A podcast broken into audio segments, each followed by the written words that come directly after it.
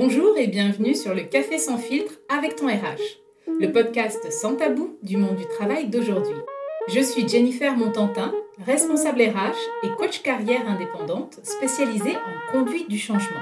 J'accompagne et forme ceux qui font le choix courageux d'agir pour travailler mieux en entreprise et de s'épanouir sur le plan professionnel. Dans cet épisode, nous allons parler argent, pépette, thune, maille, blé, flouze. Bref, d'un sujet très tabou en France. Combien gagnes-tu est la question que l'on aborde pas entre collègues, qu'on évite en famille et qu'on se pose toujours à propos de son N plus 1. Le salaire est une chose, mais bien d'autres éléments composent une rémunération. En effet, le salaire ne constitue que la part individuelle fixe de la rémunération, à laquelle il faut ajouter les éléments périphériques, comme les avantages en nature, les éléments variables, comme les primes, les éléments différés, comme l'intéressement, la participation ou le plan épargne entreprise. D'une entreprise à l'autre, ces politiques diffèrent et s'adaptent à des contraintes économiques, managériales, culturelles et humaines, qui elles-mêmes font surgir un certain nombre de questions. Pour l'entreprise, ces questions peuvent être Ai-je une stratégie cohérente et attractive pour recruter, développer, fidéliser mes collaborateurs? Ou bien, mes salariés comprennent-ils la globalité de mon offre rémunération? Du côté du salarié, il y a des interrogations légitimes comme suis-je au bon niveau de rémunération? L'herbe est-elle plus verte ailleurs? Et qu'est-ce qui est important pour moi? L'argent, la reconnaissance, le statut? Voici autant de questions auxquelles nous allons apporter des éléments de réponse. Pour aborder ce sujet à la fois crispant et stratégique, il me fallait une invitée qui réunisse à la fois une expertise sur le sujet de la rémunération et une forme d'intelligence émotionnelle encore rare sur le sujet. Sans plus tarder, rejoignons notre invitée, Sandrine Dorbe, consultante RH spécialiste en rémunération. Bonjour Sandrine et bienvenue.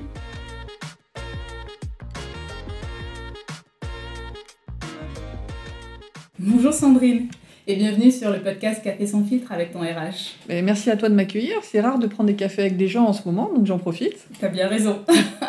Est-ce que tu peux te présenter brièvement pour nos auditeurs Oui, alors je m'appelle Sandrine Dorbe, je suis consultante en ressources humaines, mais mon sujet à moi, c'est la stratégie de rémunération. J'ai passé plus d'une dizaine d'années en entreprise à travailler sur ces sujets. J'avais des postes qu'on dit de compensation and benefits pour euh, rémunération et avantages sociaux. J'ai décidé de me lancer à mon compte il y a un an. L'idée, c'était de pratiquer mon métier différemment et de mettre en avant la part émotionnelle du sujet. Donc j'ai créé ma société qui s'appelle How Much How much parce que dans combien il y a comment. Je prends mon bâton de pèlerin pour euh, convaincre les entrepreneurs que la rémunération n'est pas qu'une question d'argent. Je te rejoins là-dessus. Alors j'ai une petite question pour toi. Ben, c'est assez nouveau en France. Comment est-il arrivé à ce métier? Un peu par hasard. Alors certains diraient qu'il n'y a pas de hasard. En fait, moi j'ai fait des études de, de gestion, plutôt orientées finance. Je me suis spécialisée en ressources humaines parce que j'ai eu la chance de faire toutes mes études en apprentissage. Donc euh, j'étais sur le terrain, je voyais un petit peu ce qu'il était possible de faire et je m'identifiais plus dans les métiers de la RH que dans les métiers de la finance. À la fin de mon parcours, euh, je me posais des questions et je me demandais comment j'allais faire pour allier ces deux champs d'expertise qui m'attiraient, la finance et la RH. Et mon directeur scientifique de l'époque m'a dit Mais enfin, Sandrine, il y a un métier pour les gens comme vous, ça s'appelle Compensation and Benefits. C'est comme ça que j'ai atterri là. Euh, c'est un métier qui est relativement récent euh, en France. Si l'échelle comprend, c'est l'histoire de la gestion. En vrai, c'est un métier qui existe depuis les années 90 Qui nous vient des États-Unis et qu'on retrouve euh, surtout dans les grandes entreprises où on est plus habitué à se poser des questions sur euh, la gestion de la masse salariale, son optimisation et où il y a euh, des équipes RH assez conséquentes pour travailler sur les différents sujets d'engagement et notamment de varier les outils de rémunération. Mais ça, on en détaillera un peu plus tard. Oui, on va rentrer dans le sujet euh, un petit peu plus tard. En tout cas, on comprend ton métier maintenant. Et pour pouvoir rentrer dans le sujet, petite définition sur la politique de rémunération pourrait nous éclairer. La politique de rémunération, contrairement à ce qu'on pense, ce n'est pas que un listing ou une suite de pratiques qu'on met en place dans l'entreprise. Ce ne sont pas que les règles que l'on met en place dans l'entreprise. L'image que j'aime bien donner, c'est la politique de rémunération doit répondre à la question pourquoi pourquoi est-ce que je rémunère mes salariés? Quels sont les comportements professionnels que je veux susciter? Les pratiques, elles, les pratiques et les règles vont répondre à la question comment. La politique de rémunération, elle doit être propre à chaque entreprise parce qu'elle est liée finalement à, un contexte, à une stratégie et à une politique générale. D'accord, très bien. Donc on a le, pourquoi, le comment dans la politique de rémunération. Et en fait, derrière une politique de, rémunération, selon toi, quels sont les enjeux qui se cachent euh, derrière? Alors, La politique de rémunération, elle doit avant tout s'inscrire dans une stratégie RH qui est un peu plus globale. Et cette stratégie RH, elle, elle doit s'inscrire dans une stratégie d'entreprise. L'entreprise a des objectifs. souvent, les entreprises se fixent des objectifs à trois ans. Alors, c'est vrai que par les temps qui courent, on voit que des entreprises peuvent changer d'objectif en un an, mhm. parce que le, monde est un peu plus dynamique. L'entreprise se fixe ses objectifs. Ensuite, elle, elle se fixe une stratégie pour les atteindre. Toutes les fonctions support, dont la RH, doivent ensuite fixer une stratégie pour aller dans le sens de la stratégie générale de l'entreprise. La politique de rémunération, elle doit s'inscrire dans cette stratégie RH. Ça, c'est le premier enjeu. Et c'est aussi le premier piège, parce que si on a une politique de rémunération qui n'évolue pas en même temps que la stratégie de l'entreprise, on arrive à des blocages, à une décorrélation à un moment donné des pratiques RH avec ce que l'entreprise euh, essaye de mettre en place et ce dont elle a besoin pour le faire. Et ça, c'est un vrai sujet. Effectivement, l'entreprise évolue, ses besoins aussi, et du coup, elle doit faire évoluer ses pratiques. Et on n'est pas habitué en fait à, faire ça. C'est pour ça que je suis spécialisée en conduite du changement. on n'est pas habitué à faire ça, on ne pense pas spontanément à à revoir nos politiques RH euh, régulièrement, alors parce qu'on n'en a pas l'habitude et parce qu'on ne prend pas le temps. C'est-à-dire que les, professionnels RH sont souvent sur le terrain, les mains dans le cambouis, avec énormément de choses à, à faire en assez peu de temps. Et dans ce contexte-là, c'est plus difficile de prendre de la hauteur et de s'interroger sur ces pratiques et sur la pertinence de ce qu'on fait encore.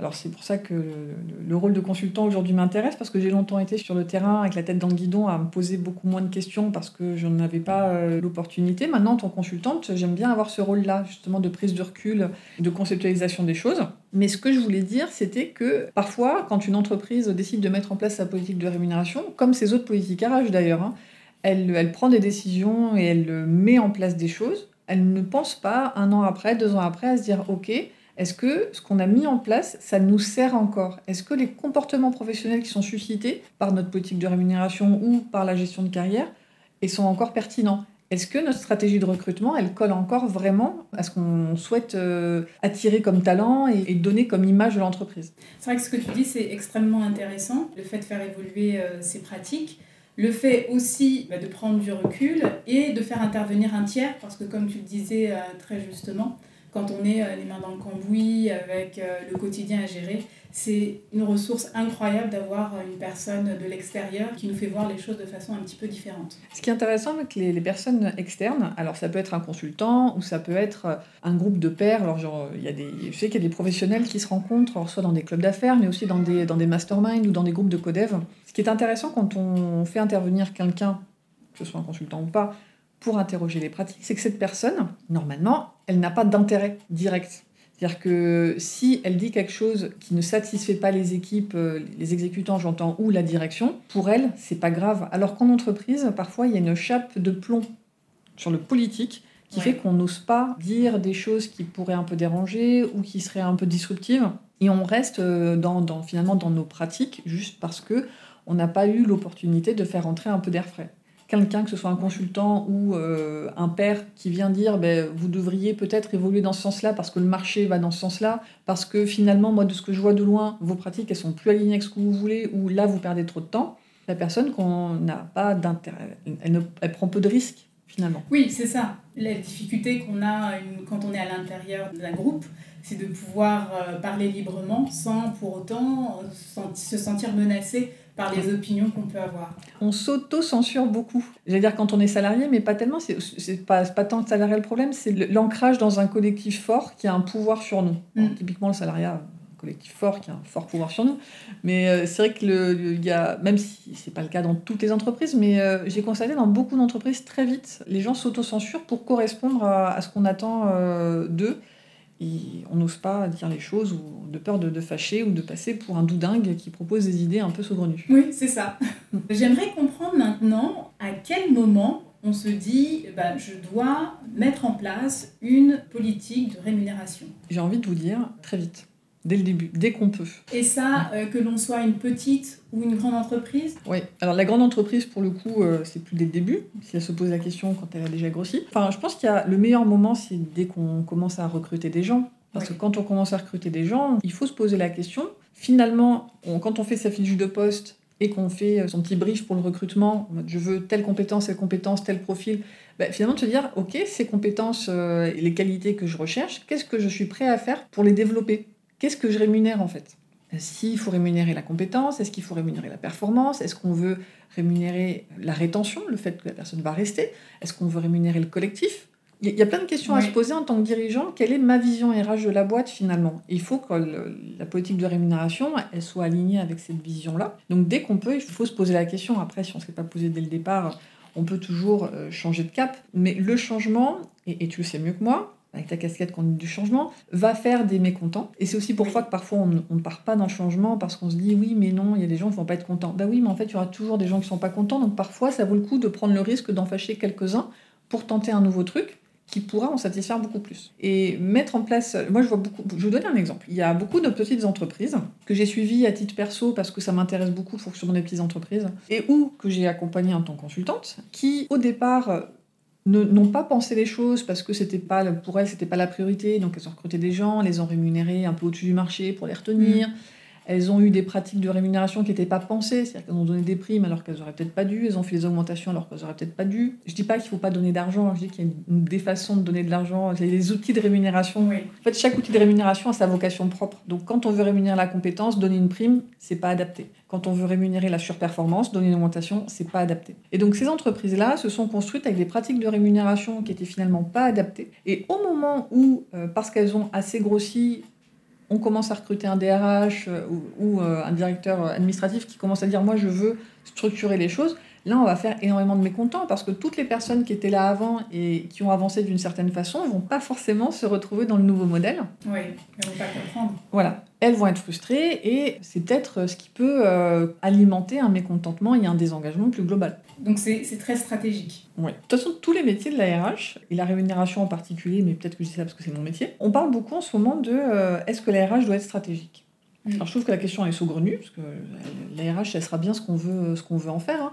Si un dirigeant décide que sa fonction RH doit être stratégique, il faut lui donner les moyens qu'elle le soit. L'autre jour, je voyais une personne qui euh, se félicitait de la place stratégique que prenait la, fonction ressources humaines dans les entreprises, mais elle ne citait, pour, pour appuyer son propos, que des, des, éléments très opérationnels. Elle disait, mais euh, la fonction RH est de plus en plus stratégique dans les entreprises, on le voit bien en ce moment, la gestion du télétravail, euh, la gestion du chômage partiel. Bah oui, non, en fait, c'est pas. Ça, c'est oui, c'est ça. C'est de l'opérationnel, c'est pas stratégique. Par contre, la stratégie, on peut faire la stratégie sur ces sujets-là. Mais finalement, qu'est-ce qu'on veut faire de sa fonction RH Est-ce qu'on veut la cantonner à quelque chose de très opérationnel et d'administratif ou est-ce qu'on veut s'en servir comme un outil comme un vrai levier d'engagement. la rémunération fait partie de ça, ce qui est aussi le cas de la gestion de carrière, de la formation. Euh, et je te rejoins complètement là-dessus parce que moi, à chaque fois que j'interviens dans une entreprise, je demande toujours est-ce que la fonction RH fait partie du CODIR?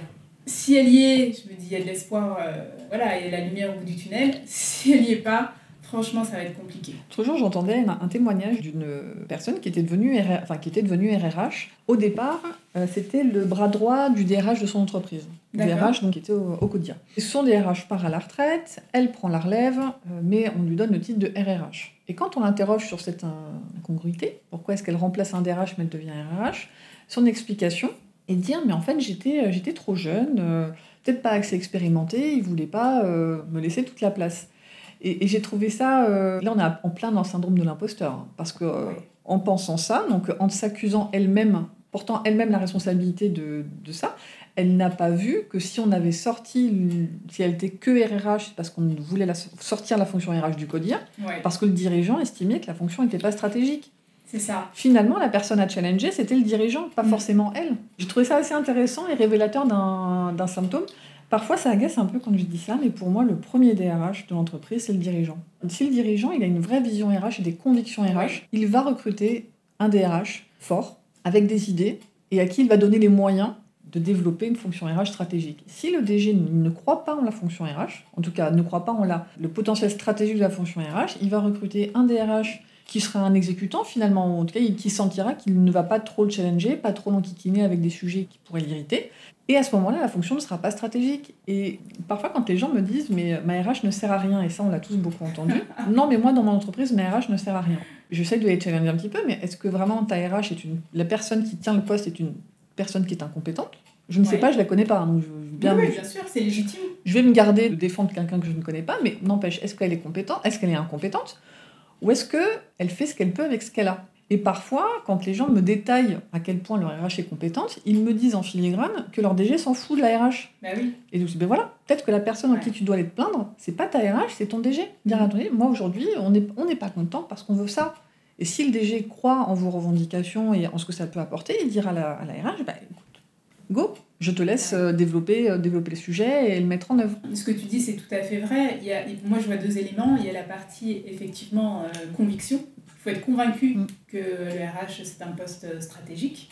Et il y a le côté aussi courage. Courage, je pense, euh, bah, par rapport à cette RRH, de dire, bah, écoutez, euh, moi, ce poste, je le, je le prends comme la succession du DRH. Et du coup, j'attends les mêmes responsabilités et les, et les, mêmes, euh, les mêmes engagements, et la même confiance. J'aimerais comprendre maintenant, on a parlé tout à l'heure de, de grandes entreprises, mais aussi de petites entreprises. Toutes les entreprises n'ont pas de responsable rémunération ou de SIRH. Petit complément d'information concernant le SIRH. SIRH, ça veut dire Système Information Ressources Humaines. C'est un outil informatique qui regroupe plusieurs logiciels qui ont pour but de mieux gérer, d'optimiser certains champs de la fonction euh, RH comme la paye, la formation, le recrutement, pour n'en citer que quelques-uns.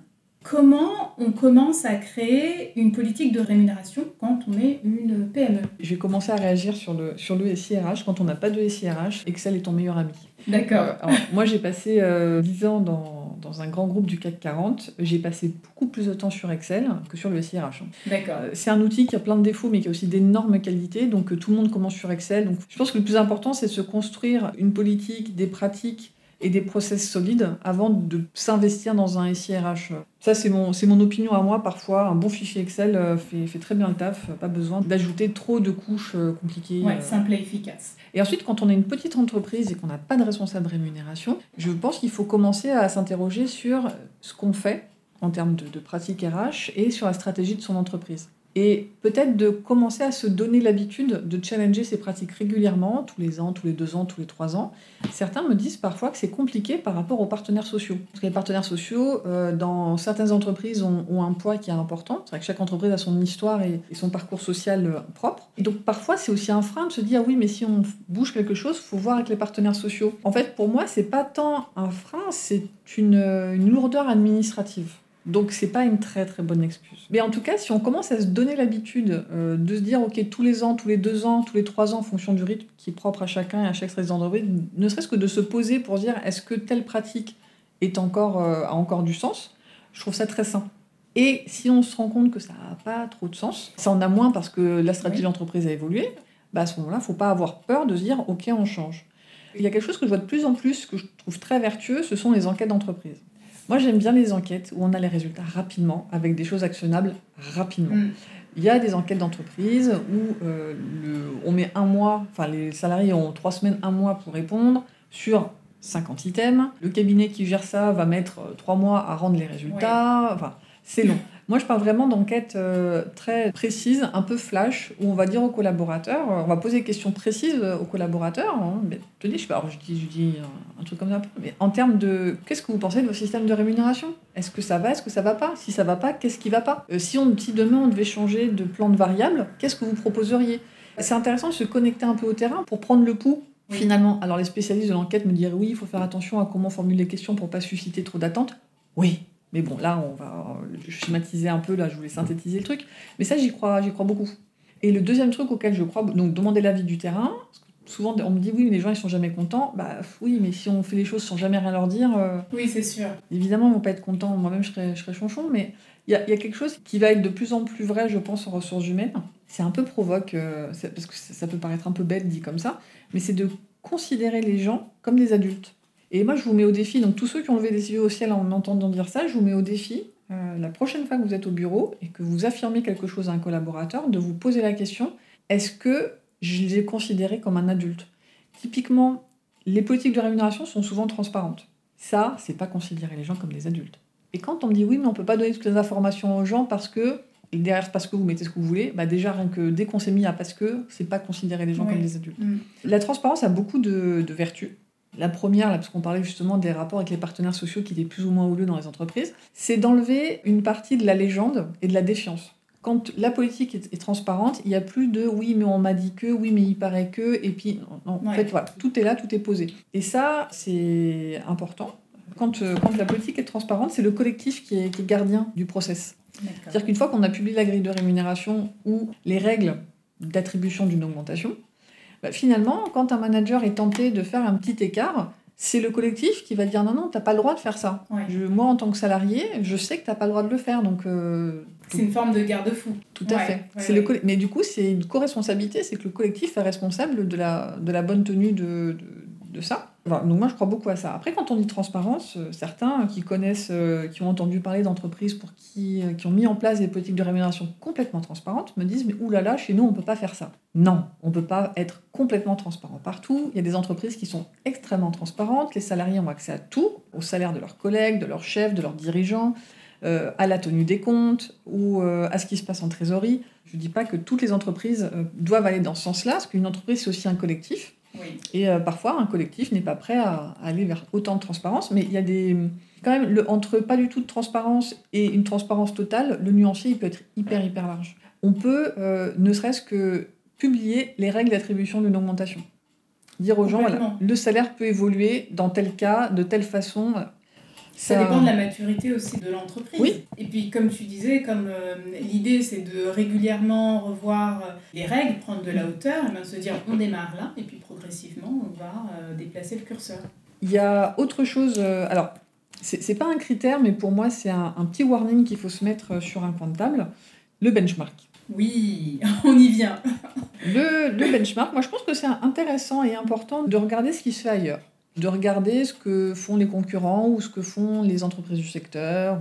Mais euh, je ne crois pas au copier-coller. C'est pas parce que le concurrent a euh, mis en place telle pratique et qu'il cartonne euh, que ça va marcher chez nous. Surtout que parfois le concurrent en termes de ressources humaines, c'est pas forcément celui qui est le plus intuitif. Et je prends, je fais un parallèle, je, je, vais expliquer ça tout de suite. Mais par exemple dans l'industrie, pendant longtemps, le concurrent de l'industrie en recrutement d'ingénieurs, c'était la banque. D'accord. Donc quand on voulait un peu euh, benchmarker les pratiques de rémunération, ben, on regarde pas forcément, quand on est Airbus, on regardait pas forcément ce que faisait Boeing, mais on regardait aussi un petit peu ce que, ce que faisait euh, le secteur bancaire. Le benchmark est intéressant, mais il faut faire attention à ce qu'on fait euh, des, informations. Ça permet parfois de, donc, de voir les évolutions sur le marché, de se poser des questions, mais attention à faire du copier-coller. Pareil par rapport au benchmark de rémunération. Je suis pour, je trouve que c'est très utile. Néanmoins, il faut faire attention à ce qu'on cherche et où on le cherche. Il y a beaucoup de cabinets euh, qui, proposent des données de rémunération. Et pour en avoir vu euh, quelques-uns et avoir eu des retours de beaucoup de clients de, ces cabinets, les données sont plus ou moins intéressantes en fonction du secteur. Il y a des cabinets où on sait que pour le secteur banque, les données vont être très intéressantes. Mmh. Des cabinets, on sait que pour euh, les startups, les données vont être intéressantes. Donc, en fait, quand on, se pose la question de partir sur une enquête de rémunération, il ne faut pas forcément prendre le top 3 euh, qu'on nous cite tout le temps, mais peut-être plus s'interroger sur finalement, pour les données que, dont moi j'ai besoin, il faut que j'aille dans quelle industrie? Là, je reprends mon exemple de quand je, suis industrie, quand euh, je suis euh, l'industrie manufacturière, est-ce que je dois aller voir que l'industrie manufacturière ou est-ce qu'il y a d'autres secteurs qui peuvent être intéressants? Et ensuite, euh, ne pas avoir peur de se limiter, par exemple, de dire dans tel cabinet, je vais acheter les données pour tel métier et mhm. dans tel cabinet, acheter les données pour tel métier. On n'est pas, pas, obligé de signer avec son sang dans un seul cabinet euh, pour... on peut tout à fait mixer les approches. Je pense que c'est quelque chose qui se réfléchit beaucoup. il faut prendre un peu de temps pour bien choisir le cabinet qui va nous accompagner se poser des questions sur ce qu'on fait. Alors ça paraît basique, hein, mais il y en a qui ne le font pas. Se poser la question de, OK, une fois que j'ai mon benchmark, qu'est-ce que j'en fais?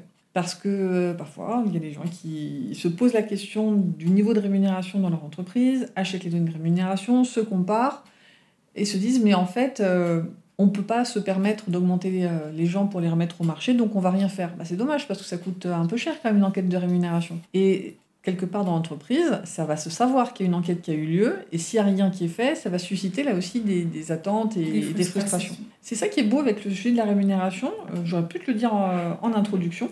Ce qui moi me fascine dans ce métier-là, c'est que c'est un métier qui est très technique. D'ailleurs, il y a beaucoup de mes homologues qui sont beaucoup plus techniques que je ne le suis. C'est pour ça que beaucoup de mes homologues viennent de la finance et pas tant des ressources humaines, même s'il même s'il y en a. Mais c'est un métier qui, contrairement aux autres métiers des ressources humaines, va susciter une réponse. Alors moi je dis réponse émotionnelle, mais c'est un abus de langage, plus parler de sentiment.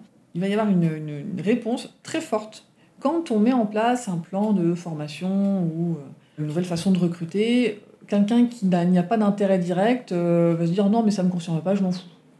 Quand on touche un sujet de la rémunération, quel qu'il soit, même si la personne n'est pas directement impactée, va y avoir une réponse. Elle va trouver ça euh, super ou nul ou pas adapté. Ou...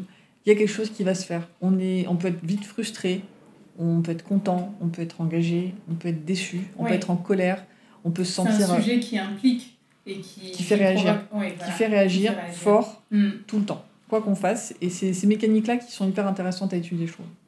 Alors, je continue sur euh, un autre sujet. En fait, tu as fait la liaison parce que j'allais te dire, euh, pourquoi parler salaire en France, c'est si problématique, si tabou? J'enfonce une porte ouverte, c'est culturel. Euh, en France, on a un sujet avec ça. Alors, je synthétise, hein, donc c'est évidemment plus, plus complexe que ça, mais si je devais faire une petite synthèse, en France, on a un héritage socio-culturel qui est basé sur deux choses très importantes. Le premier, c'est notre héritage chrétien catholique, où dans la culture catholique, l'argent est quelque chose de problématique. En avoir beaucoup, c'est pas bien. D'ailleurs, c'est même un péché capital. Quand on en a beaucoup, bah, c'est bien de le donner via euh, la charité. Tout ce qui est ostentatoire est très mal vu. Hmm. Le deuxième aspect important de notre culture, euh, c'est notre héritage euh, paysan. C'est-à-dire que la, population française a longtemps été à 90% paysanne, rurale. Dans cette culture-là, avoir de l'argent est vital parce qu'il faut être autosuffisant. Donc avoir de l'argent, c'était vital. Mais il fallait pas que ça se sache parce qu'il n'y avait pas de banque. Les gens planquaient l'argent chez eux. Donc quelqu'un qui se vantait d'avoir de l'argent prenait le risque d'être visité la nuit pour se faire voler son argent. Donc en fait, on a intégré ce, truc-là de se dire, montrer qu'on a trop d'argent, c'est quand même pas bien moralement, et en plus, c'est un peu dangereux parce que les gens vont avoir envie de me prendre ce que j'ai. c'est ça. Susciter de la jalousie, des émotions, voilà, pas très intéressantes pour nous. Et, typiquement, quand on prend les Américains qui, eux, ont un héritage socioculturel qui est plus basé sur euh, le protestantisme, ils ont une vision très différente de l'argent. Dans le protestantisme, là aussi, je synthétise, quand on réussit professionnellement, c'est qu'il y a une volonté divine on est validé. Donc quelque part, dire qu'on réussit professionnellement et qu'on a plein d'argent, c'est de dire que ce qu'on fait est validé. On est une bonne personne et on travaille beaucoup.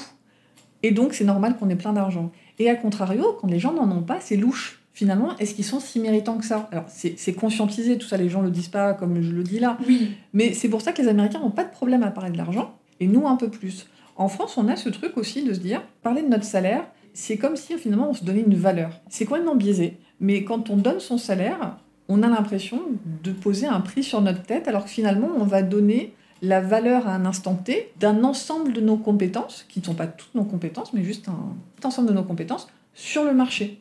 Ce qui n'est pas du tout le reflet de notre valeur en tant que personne, mais on a ce sentiment-là. Donc quand on donne notre, notre salaire, on a toujours peur d'être euh, d'être jugé, d'être comparé. Et on a un peu honte quand on a l'impression que ce qu'on vient de dire n'est pas très élevé qu'est-ce que les gens vont penser de moi? Ils vont penser que je. Et c'est une peur légitime. Hein Et si ce qu'on dit paraît élevé, on a un peu honte de se dire oulala, là là, les gens vont penser que, euh, que je le mérite pas. Et c'est drôle parce que je, disais, je, racontais ça euh, une fois à une cliente qui me disait Mais non, mais c'est pas vrai. Les gens parlent tout le temps d'argent. Les salariés parlent tout le temps d'argent. Mais complètement, les gens ne parlent que d'argent à la cantine, quasi.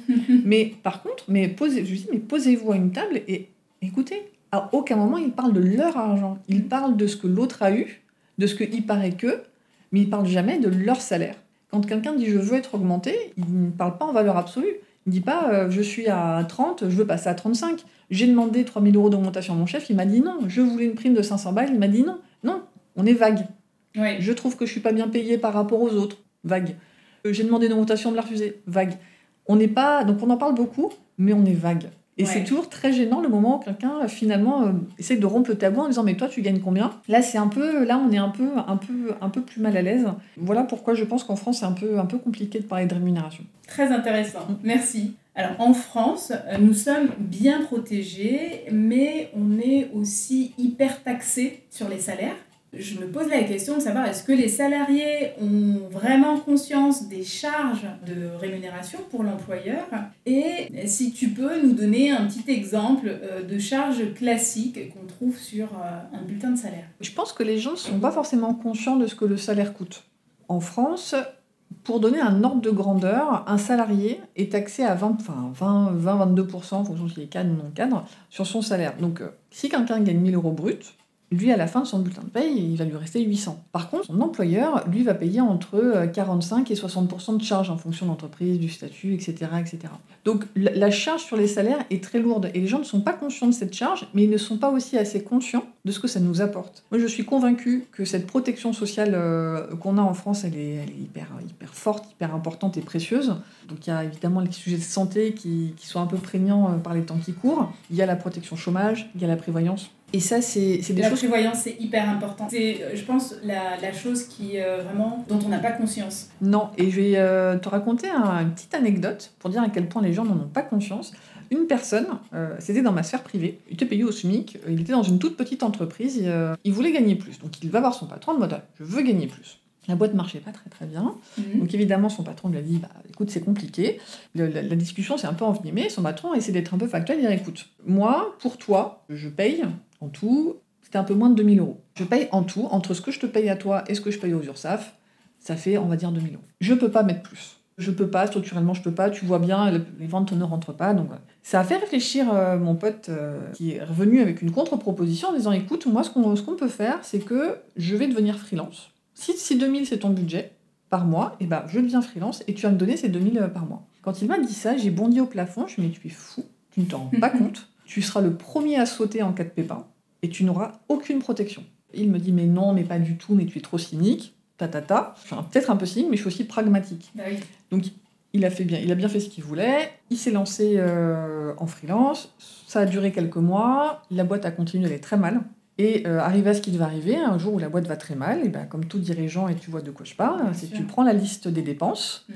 et tu fais un trait sur toutes les dépenses dont tu dois te passer. Et typiquement, le freelance, euh, tu te dis, bah tant pis, bah je, je, je ferai sans. Et voilà comment il a perdu son emploi, sa protection sociale. C'était assez dingue parce que je veux dire, mais quand même, euh, oui, il y a une taxation sur les salaires qui est forte, oui, ça pèse sur tout le monde, mais il faut avoir conscience à la fois que c'est beaucoup et aussi que ça nous apporte quelque chose de fort qu'on a en France, qui est un modèle qu'on retrouve pas partout, partout. C'est vrai, c'est une vraie chance de pouvoir bénéficier de cette solidarité euh, sociale. Ça m'amène à te poser une autre question. La difficulté aussi qu'on a à, comprendre euh, ce qu'on gagne, est-ce que ça viendrait pas aussi des bulletins de salaire qui sont euh, difficilement accessibles pour les gens qui sont pas dedans? Moi, je me souviens quand je bossais euh, en Angleterre, mon bulletin de salaire, c'était la moitié d'une feuille A5 avec 5 à 6 lignes et puis je comprenais tout. Pourquoi c'est si compliqué en France? Il y a une question de transparence où on veut justement alors, je pense que par rapport à l'Angleterre, en France, on a beaucoup de charges. Et il faut que ces charges, comme on, les paye, hein, euh, le salarié paye ses charges, il faut qu'il ait la visibilité sur la modalité de calcul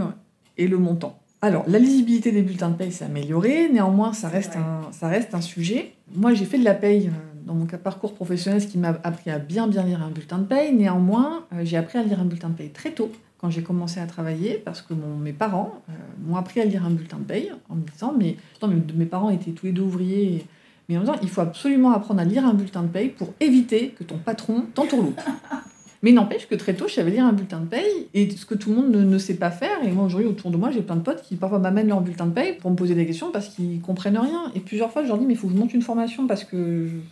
faut que vous puissiez prendre ce sujet, parce que je ne serai peut-être pas toujours là pour, pour vérifier que, que tout va bien. Parce que sans parler d'entourloupe, c'était un peu pour l'anecdote, pour la plaisanterie, mais parfois, il y a vraiment des erreurs de bonne foi et euh, là aussi, il faut être un peu co-responsable, d'apprendre à lire son bulletin pour identifier et éventuellement poser des questions à sa RH, mm. sans lui dire tu as fait une erreur, mais au moins lui dire écoute, j'ai une incompréhension sur mon bulletin, est-ce que tu peux m'expliquer? Il y a quand même deux choses qu'il faut, euh, qu'il faut vérifier.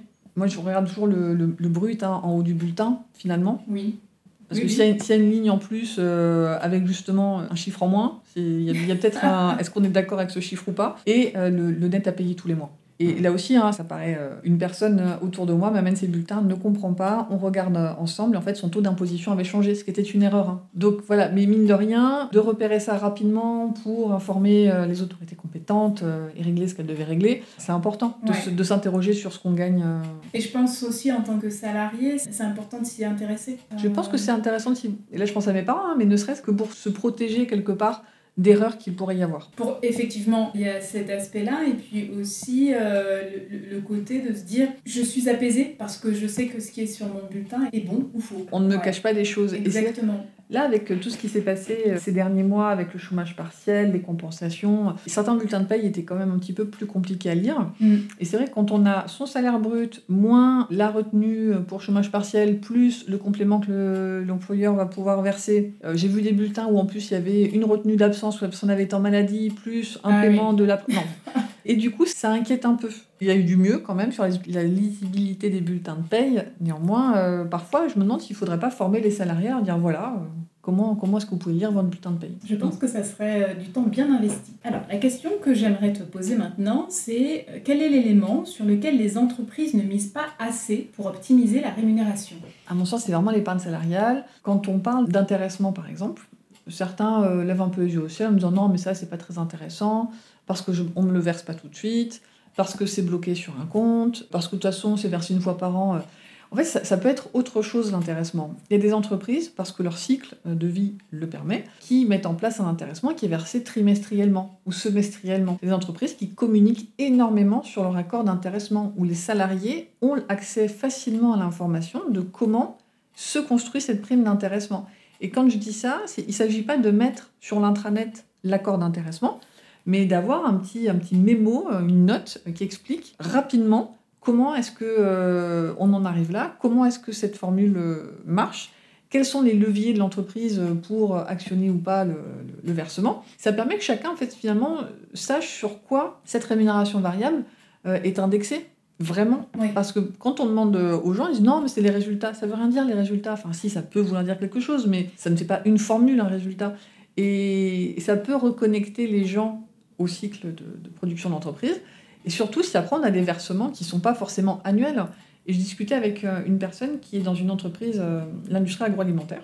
D'accord. 80% euh, de non-cadres sont sur des postes de, bah, d'ouvriers, qualifiés, avec peu de perspectives d'évolution de, carrière et donc de salaire. Typiquement, dans cette entreprise, l'intéressement joue un rôle hyper important. Bien sûr, oui. Il communique beaucoup dessus pour que les gens comprennent comment il fonctionne. Il est versé trimestriellement la plupart des gens font le choix de se le faire payer plutôt que de l'épargner. Mais et du coup, pour eux, alors on pourrait me dire oui, mais à ce moment-là, c'est plus l'épargne salariale. L'outil, à la base, c'est l'épargne salariale. Maintenant, si les gens ils y trouvent du sens parce qu'ils ont un versement tout de suite pour soutenir leur consommation, c'est moi, moi, je suis ok avec ça. Si le résultat, c'est euh, les personnes, elles se le font payer tout de suite pour en faire ce qu'elles veulent et investir dans ce qu'elles veulent, et qu'elles y trouvent du sens euh, dans leur travail au quotidien, elles disent voilà, puisque la chaîne de, de montage marche bien, bah, parce qu'on vend bien, on aura un intéressement euh, intéressant.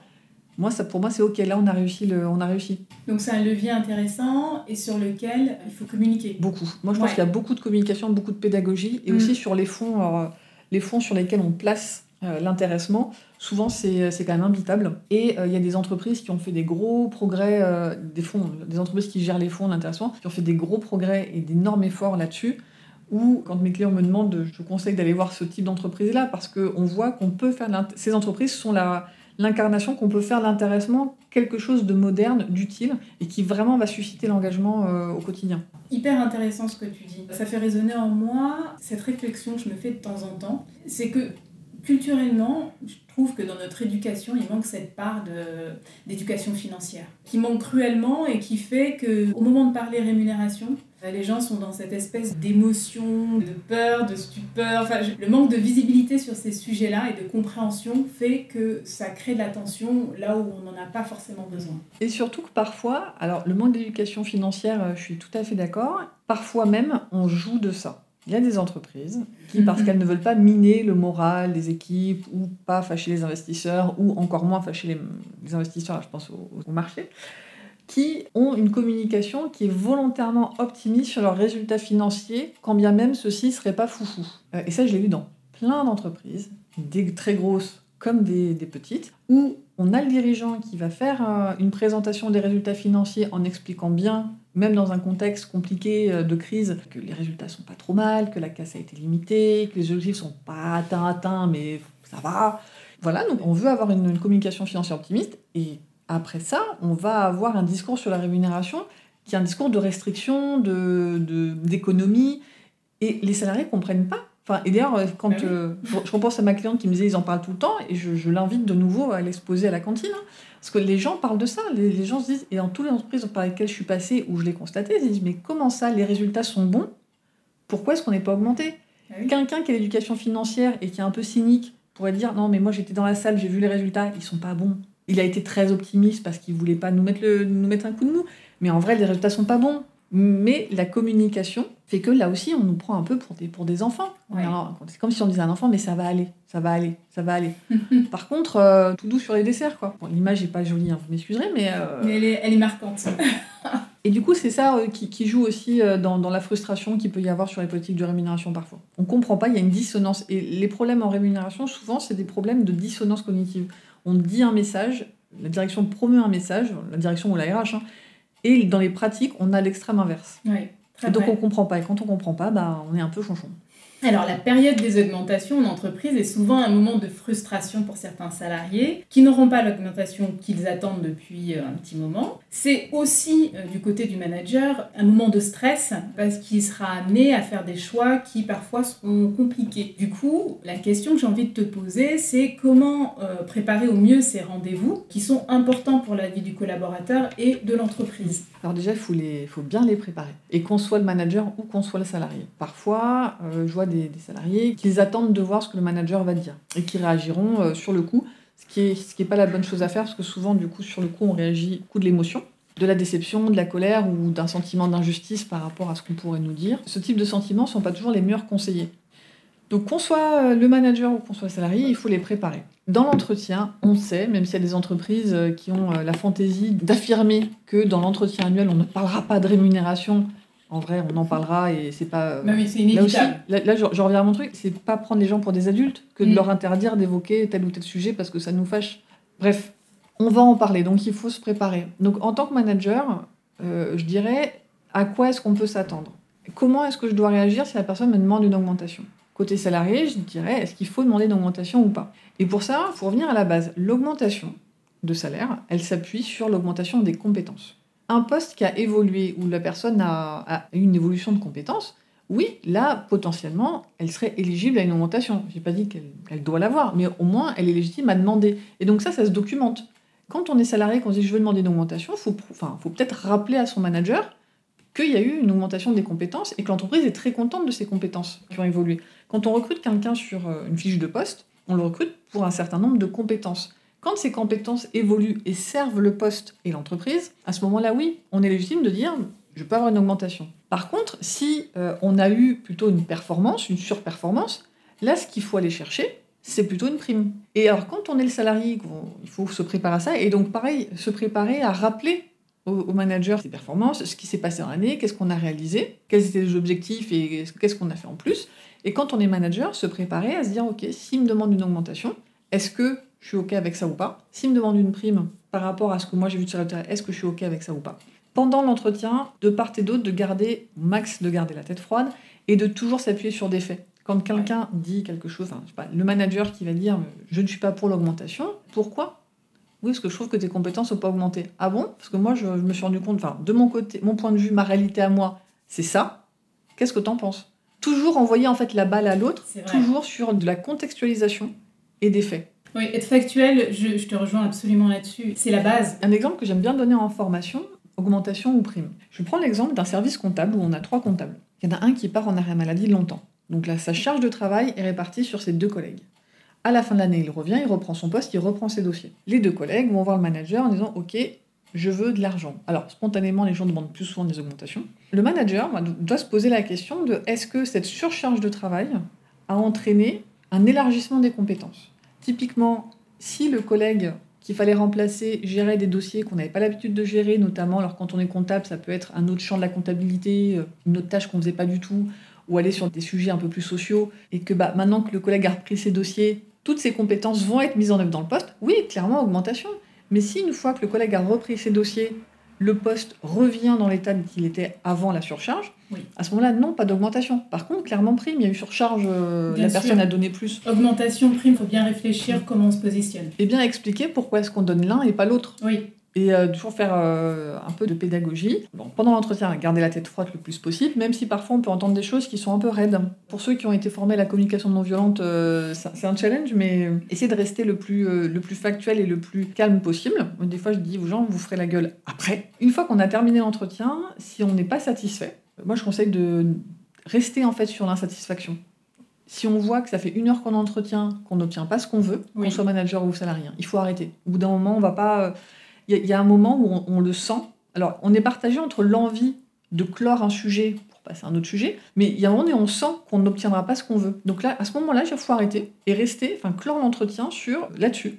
Voilà, on n'a pas trouvé d'accord. Dire à la personne, euh, voilà, je suis pas satisfait, on n'a pas trouvé d'accord, on va en reparler, on laisse passer la nuit et on y retourne le lendemain en disant à la personne, écoute, j'ai repensé à ce qu'on s'est dit, je suis pas satisfait et proposer autre chose. C'est-à-dire que typiquement, là je donne un exemple, ça, ça paraît un peu facile, mais un collaborateur à qui on a refusé une augmentation parce qu'on euh, on prétend qu'il n'y a pas de budget euh, ou autre, il a le droit de faire la gueule, il a le droit d'être déçu, il a le droit d'être frustré. Donc c'est pas parce que euh, le manager ne comprend pas qu'on doit nier ce droit. Non, on a le droit de faire la gueule et d'être frustré dans ce soit de. Mais par contre, moi je dis le lendemain il faut y retourner et dire à la personne, écoute, j'y repensé et bah, moi je, je, je, reste pas d'accord, je suis pas satisfait de ce qui s'est passé. Par contre j'ai pensé à d'autres trucs. Est-ce que c'est pas le moment peut-être d'avoir une évolution de carrière, de penser au coup d'après ou même de quand on a quand le manager va faire des reproches basés sur les compétences en disant écoute moi je veux pas t'augmenter parce que ta perception de la compétence est celle-ci mais moi je pense que tu n'es pas allé jusque là dire au manager mais écoute moi je veux continuer à être pas d'accord hein, parce que c'est sa réalité hein.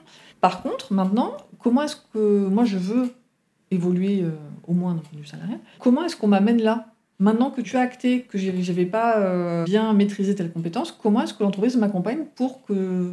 Oui, se tourner vers l'avenir. Et à ce moment-là, euh, c'est un peu remettre le manager face à ses responsabilités aussi, aussi de se dire, OK, le manager est aussi là pour développer les compétences de ses collaborateurs. Donc, qu'est-ce qu'on fait pour que j'évolue. Bah, c'est très intéressant ce que tu dis parce que la difficulté qu'on a sur le terrain, c'est que beaucoup de managers arrivent à des postes de manager par rapport à une expertise et pas par rapport à des qualités euh, humaines. Et du coup, c'est un peu compliqué de, de, faire passer ce message. On y arrive, hein, mais euh, c'est vrai qu'il faut prendre en compte cette, euh, cet élément-là, d'amener les managers à développer cette compétence qui est de développer leurs équipes. Plus globalement, je dirais qu'il faut, faut qu'on apprenne à écouter quand soit euh, manager ou manager c'est plus stratégique pour l'entreprise mais enfin dans le sens euh, l'entreprise est responsable de, sa posture donc il faut que l'entreprise forme le manager déjà à l'écoute et ça c'est pas donné à tout le monde. Donc il faut pouvoir former euh, les gens à l'écoute. Moi j'aime beaucoup la communication non violente hein. alors pour ceux qui connaissent pas il s'agit pas de, communiquer sans se balancer des objets à travers la figure mais c'est plus une façon finalement de communiquer en comprenant ce qui se passe en nous quand quelque chose nous énerve, de dire ok ça m'énerve, ça m'énerve parce que ça va toucher tel corps sensible chez moi qui est un irritant, mais je vais l'accepter et en l'acceptant, alors c'est un exercice, hein, on arrive à rester calme et à garder un dialogue serein, ou en tout cas constructif avec la personne en face. Je trouve que c'est un outil qui est hyper puissant, après ça demande beaucoup ça demande de la formation et de la pratique, mais je pense que c'est un outil qui est intéressant à mettre en place en entreprise pour aider les managers justement à garder un dialogue le plus apaisé, en tout cas le plus objectif possible, parce que c'est ça l'enjeu finalement, c'est de rester objectif. Quand on, s'énerve ou qu'on envoie ses quatre vérités à son salarié euh, à son, ou à son manager, on n'a abouti à rien. À part sur le coup, euh, on se décharge. ça reste instantané. Ça peut faire une bonne histoire à raconter aux copains, mais en mm. vrai, on n'obtiendra rien. Moi, je crois vraiment que c'est l'objectivité et la co-construction qui fera qu'on pourra à un mm. moment donné avoir ce qu'on veut. Donc voilà ce que, ce que je oui, Oui, je te rejoins. Et, alors pour nos auditeurs, moi, je les invite à lire. Euh, le livre les, les, mots sont des euh, fenêtres ou bien ce sont des murs, qui justement euh, reprend vraiment les grands principes euh, de, de, la CNV. Tout à fait. Voilà, je dirais, pour me resynthétiser, hein, voir si j'ai rien oublié, mais se préparer, oui. écouter, rester objectif et contre-proposer. D'accord. Alors là, on a un super plan d'attaque. Hein. Une autre question, tu y as répondu partiellement, hein, mais j'aimerais qu'on aille un petit peu plus loin. Euh, c'est euh, de savoir, alors, prime collective, prime individuelle, où est-ce qu'on met le curseur Alors, ça dépend, ça dépend de l'entreprise. Ça dépend vraiment de l'entreprise et je reviens à mes comportements professionnels qu'on veut susciter. En fonction de sa stratégie, de ce qu'on veut mettre en place et du niveau de collaboration qu'on veut entre les équipes, le curseur il va pas être le même.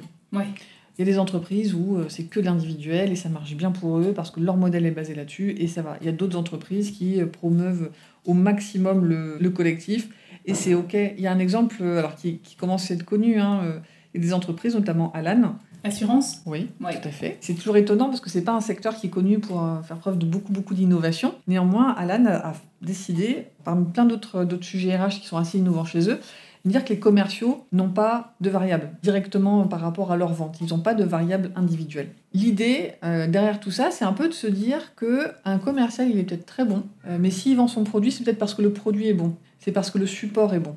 C'est parce que le service après-vente est bon. C'est parce que l'ensemble de l'entreprise a œuvré pour que le commercial puisse travailler correctement et vendre un produit qui est, qui cool. Hyper novateur. Du coup, bah, pourquoi est-ce que le commercial il aurait une grosse prime sur un produit qui a été conceptualisé et qui est entretenu par d'autres. Alors, ils ont un accord d'intéressement qui est très intéressant, euh, qui promeut vraiment l'entraide entre les équipes, le collectif. C'est au-delà de la rémunération, c'est une culture d'entreprise. Sandrine, petite question d'actualité. Euh, en ce moment, euh, le télétravail fait partie de notre quotidien. Je voudrais savoir, est-ce que le fait de passer à ce mode de fonctionnement a un impact sur la rémunération? Ça peut, il y a plusieurs niveaux. Il y a des entreprises qui, même avant la crise, avaient mis en place du télétravail et qui proposaient aux salariés une compensation par rapport à ce télétravail euh, sous forme de petites primes euh, journalières qui étaient là pour couvrir euh, l'électricité, l'Internet de cantine. Voilà. Mais c'était euh, de ce que j'avais vu dans les entreprises, ça allait de 5 à 9 euros par jour télétravail. D'accord. Donc il y a ce type de dispositif qui avait été mis en place même avant la crise. Par contre, pendant la crise, il y a d'autres choses qui sont apparues. Des entreprises ont décidé de subventionner de l'équipement, de proposer aux gens, soit sous forme de prime, soit sous forme de subvention, d'acheter euh, du matériel, donc d'acheter un deuxième écran ou d'acheter un fauteuil, d'acheter euh, ce genre de choses. J'ai vu une entreprise qui proposait une prime, enfin, une subvention de 300, un remboursement à hauteur de 300 euros et donc, en fait, les gens achetaient ce, ce, dont ils avaient le plus besoin, soit un deuxième écran, soit une chaise, soit un meuble, enfin, en tout cas.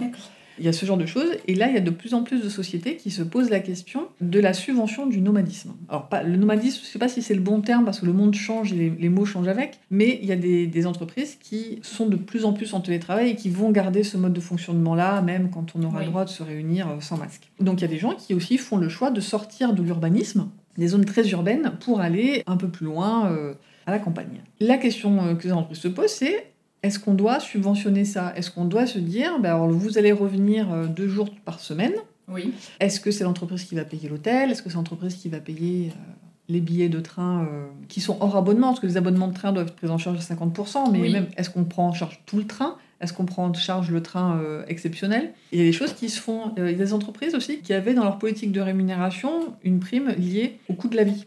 Il y a des villes euh, en France qui sont particulièrement chères, là je pense à, Lyon et Paris, et j'ai eu des entreprises qui avaient des primes pour les gens qui habitaient dans ces villes-là. Entreprises qui étaient dans plusieurs villes, et quand on était à Paris ou à Lyon, on avait un peu plus, euh, on avait une prime en tout cas.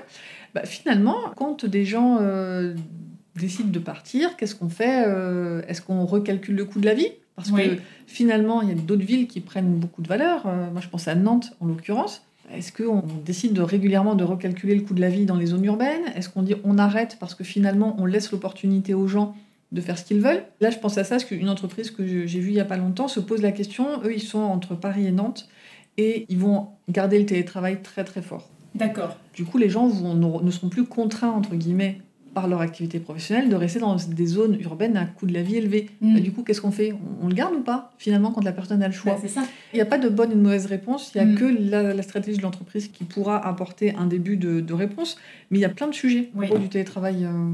Complètement. Non, mais c'est vrai que ça pose euh, plein de questions et on est euh, au début de quelque chose de nouveau, donc affaire à suivre. Il y a encore beaucoup de choses à construire. Ah, complètement. J'enchaîne sur une question qui va intéresser plus à titre individuel. Comment négocier au mieux son salaire à l'embauche alors, j'avoue que c'est une question euh, dont des, professionnels du recrutement euh, répondraient sûrement mieux, en tout cas plus dans le détail. Moi, il y a quelque chose que j'encourage beaucoup à faire, notamment quand l'entreprise ne répond pas aux prétentions qu'on a. On dit à l'entreprise, moi je vais être payé tant, et finalement l'entreprise propose un petit peu moins. Oui. Donc les gens sont un peu, un peu frustrés, un peu déçus. Donc commencer une collaboration comme ça, c'est pas fou, mais n'empêche que ça arrive très mm. très très souvent. En fait, moi je vais dire, demander pourquoi. Et c'est pas être agressif que de dire ok, mais j'entends, je remercie, mm. je vais réfléchir. Par contre, pourquoi est-ce qu'on est à ce niveau-là? À quel niveau est l'équipe?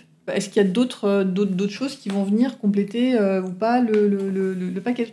Comment est-ce que vous envisagez les politiques de rémunération? Comment les salaires ils évoluent par la suite? Moi, je trouve pas ça indécent, je trouve ça plutôt même intéressant, de, plutôt que de rester sur une frustration qui est juste un non.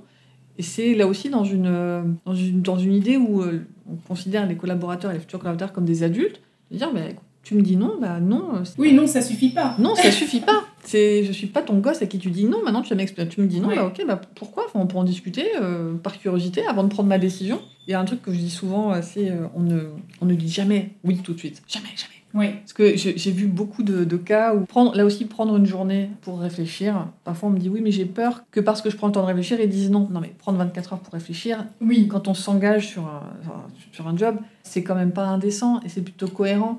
Et moi, j'ai vu des cas où la personne, les personnes parfois s'emballent, ils disent oui, oui, oui, je veux y aller. Et puis le lendemain, ils disent ah mince, j'ai pas envie. Ah bah, c'est dommage d'avoir dit oui tout de suite parce que maintenant que tu as dit oui, si tu dois retourner les voir pour parler de tes doutes et renouer le dialogue, la crédibilité n'est hein. pas folle. Hein. Ouais, ouais, ouais. Donc plutôt de dire oui, écoutez, je vous remercie. Posez les questions euh, si on en a parce qu'on n'est pas satisfait.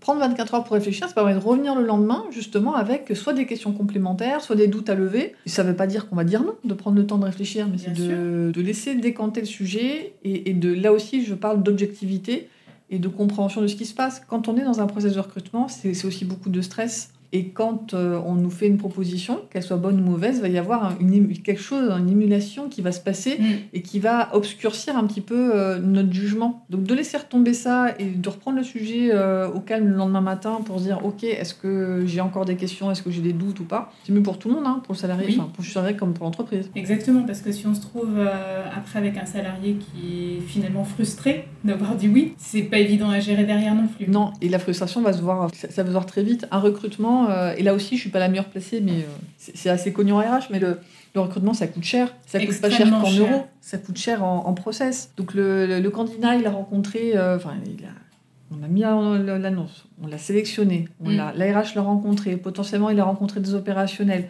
Enfin, il a, ça a bouffé un temps fou pour qu'il n'arrive que trois mois après la validation de son profil pour qu'au final il fasse la tronche parce qu'il est un peu déjà frustré des pratiques RH de l'entreprise, c'est une perte de temps vraiment pour tout le monde et c'est dommage. Euh, là aussi, on parle de, marque employeur. Je rebondis sur ce que tu viens de dire. Euh, ce qui est euh, aussi intéressant pour, pour les personnes qui sont dans ces, dans ces situations-là, c'est de se dire que vous n'êtes pas le petit salarié qui a besoin. L'entreprise a aussi besoin de vos compétences. Donc mettez ça en perspective et ça vous permettra de prendre la décision la plus juste pour vous comme pour l'entreprise. Eh bien, on a fait un super tour du monde de la rémunération. Merci beaucoup Sandrine. Ah ben, merci à toi. Le temps d'un café, nous sommes passés dans les coulisses de la rémunération en entreprise. Nous avons brisé cette forme d'opacité qui gangrène la relation entreprise-salarié manager pour faire la lumière sur deux réalités. La première est que la rémunération répond au jeu de l'offre et de la demande du marché du travail en constante mutation. Et pour cette raison, l'entreprise doit régulièrement faire preuve de pédagogie et de transparence sur la cohérence de son système de rémunération et sur ses besoins en matière de compétences. Deuxième point, la rémunération est un devoir de l'entreprise qui va bien au-delà du chèque à la fin du mois. Il est un message fort au niveau managérial, sociétal, et un moyen extrêmement puissant de rendre tangibles et cohérentes les valeurs de la marque employeur, notamment sur les sujets d'égalité des salaires entre les hommes et les femmes. Je pense aussi qu'il s'agit pour chaque salarié de s'interroger sur ce qui est important dans sa relation au travail et de comment sa rétribution est gagnée. Est-ce que c'est dans la douleur, dans la frustration, l'anxiété, ou bien au contraire, dans la bienveillance et l'optimisme? Les systèmes de rémunération justes ont cette caractéristique d'apaiser et de rendre responsables les collaborateurs. Je vous laisse me dire si c'est le cas dans votre entreprise. Je tiens à remercier notre invitée, Sandrine Dorbe, fondatrice de How Much, pour ses précieux conseils et sa transparence. Je vous félicite, vous auditeurs, pour avoir investi du temps dans le futur de votre entreprise et de votre vie pro. Si vous avez appris des choses et pensez que ce contenu peut aider, partagez l'épisode auprès de votre communauté et abonnez-vous à la newsletter pour être averti des prochains épisodes du Café sans filtre avec ton RH. Comme d'habitude, vous retrouverez nos contacts, site internet, réseaux sociaux et la documentation pour aller plus loin en bas de page de l'article qui résume l'épisode. Je vous dis à très bientôt pour un nouvel épisode du podcast Café sans filtre avec ton RH.